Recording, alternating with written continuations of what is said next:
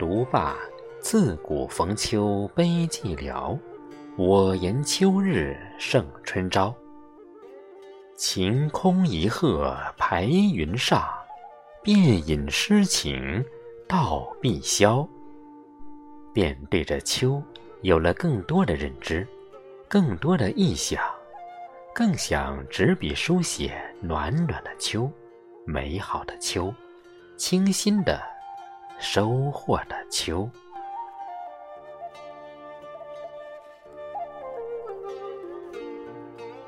秋在大自然中扮演的永远是一个悲怀的角色，从一叶落至天下秋，叶落声声坠泥泞，任秋风秋雨渲染秋意秋情。从它的瘦成为一种独特的意象，让人们不停的咀嚼回味，于是秋。便在一页页素笺里，在一个个方正的汉字中低吟，把那缕缕的哀怨、愁绪、相思、牵挂渲染得迷离而凄美。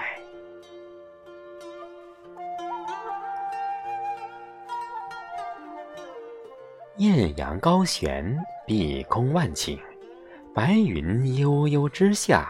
清风柔柔，处处清透明丽，墨浓层翠，一笼笼橙黄点缀其间，雅芳静美，不争不抢的预示秋女郎将缓步而来。色彩浓抹，将呈现金碧天际的婀娜多姿。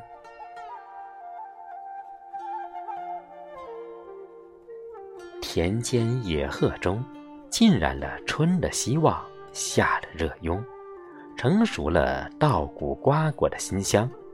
庄稼汉子振臂采摘，农家姑娘欢唱小曲，满满的收获，浓浓的甜蜜。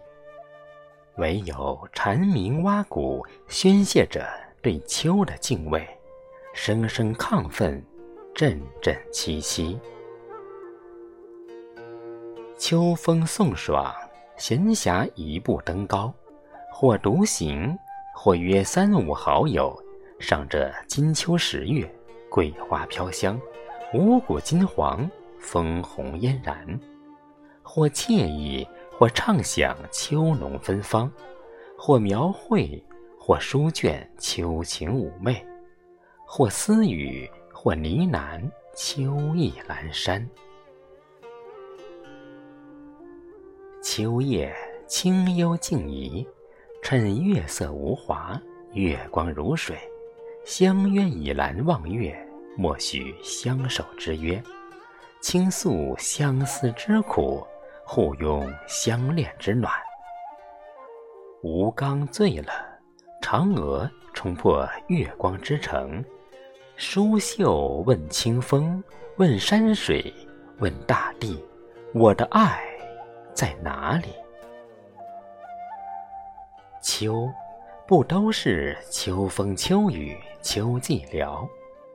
秋，是静美的，是甜蜜的，是浪漫的，是妩媚的，是多情的，是霜雪冰寒前的绮丽，更是硕果累累揽入怀的收获。